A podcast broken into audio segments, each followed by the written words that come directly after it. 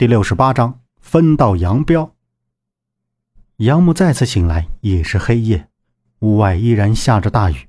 屋内明亮的灯光照在杨木苍白的脸上，而尾趴在床边的人不是洛伊，不是周震，也不是梦莎，竟是痴痴呆呆的大强。此时此刻，安静下来的大强让人看了觉得舒服。杨木缓缓动了一下头，他并不想打扰如此安静熟睡的大强，却一不小心扯痛了肩膀上的伤口。呃，大强扑通坐直了身，瞪着杨木，把杨木吓了一跳。这时，夏洛伊端着一碗药汤走了进来，看到杨木醒了，立刻跑了过去：“杨木，你感觉怎么样了？还有哪里不舒服的？”杨木摇摇头。紧绷绷的脸慢慢舒展开。洛伊，没有不舒服，就是全身没有力气。你知不知道，你都要吓死我了！流了那么多血，我还以为再也见不到你了呢。夏洛伊说着，瞅了一眼大强。大强傻傻晃动着身子，站到了一边，看着洛伊坐在床边给杨木喂药。这趟来宿州。真的是惊险万分。杨木一边喝着夏洛伊喂的药，一边默默地看着他。这些日子不知道他是怎么熬过来的。看着他消瘦的脸颊，心里万分的愧疚。洛伊，你看，我这不是没事了？杨木，你小子终于醒了。周震立在门口。老五跟在后面，抬头看到大强正在凝视着他，眼神恍惚间瞅向床上的杨木。老五进了屋，周震左右望了望，将门关上。走，老五，咱们说点正经事儿。周震这一个下午都在院子里打听东山和院子的主人。这东山厮杀之后，据说苏老板跑了，跑的是无影无踪。那半幅八马祥和图被他们扯得撕碎，东山那两场大火现在基本都被浇灭了。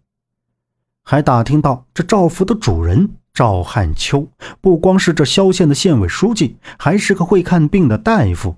由于赵汉秋的特殊身份，想再打听出有用的消息非常困难。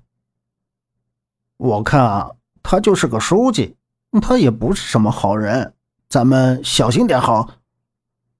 老五低着头说道：“他怎么不是好人了？今天要不是他救了杨木，后果都不敢想象。你是叫老五吧？我发现你这人疑心真重。”夏洛伊收起汤勺，将药丸捧在怀里。“洛伊，别这样，老五也是为了大家着想。”杨木对着洛伊轻声道。周震靠在床柱旁边，继续说道。我还打听到一个惊人的消息：孟莎与这个赵汉秋是表亲关系。如果这样的话，赵汉秋只是单纯的帮孟莎救我们吗？如果不是，他的目的又是什么呢？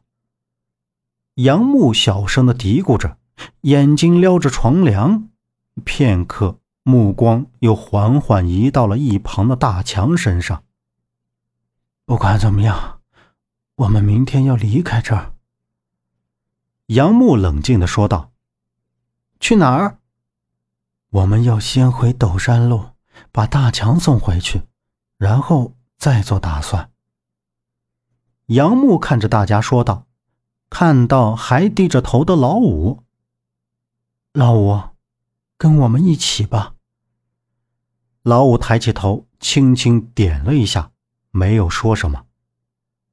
待大家都离开的时候，只剩下夏洛伊端着药丸起身要离开。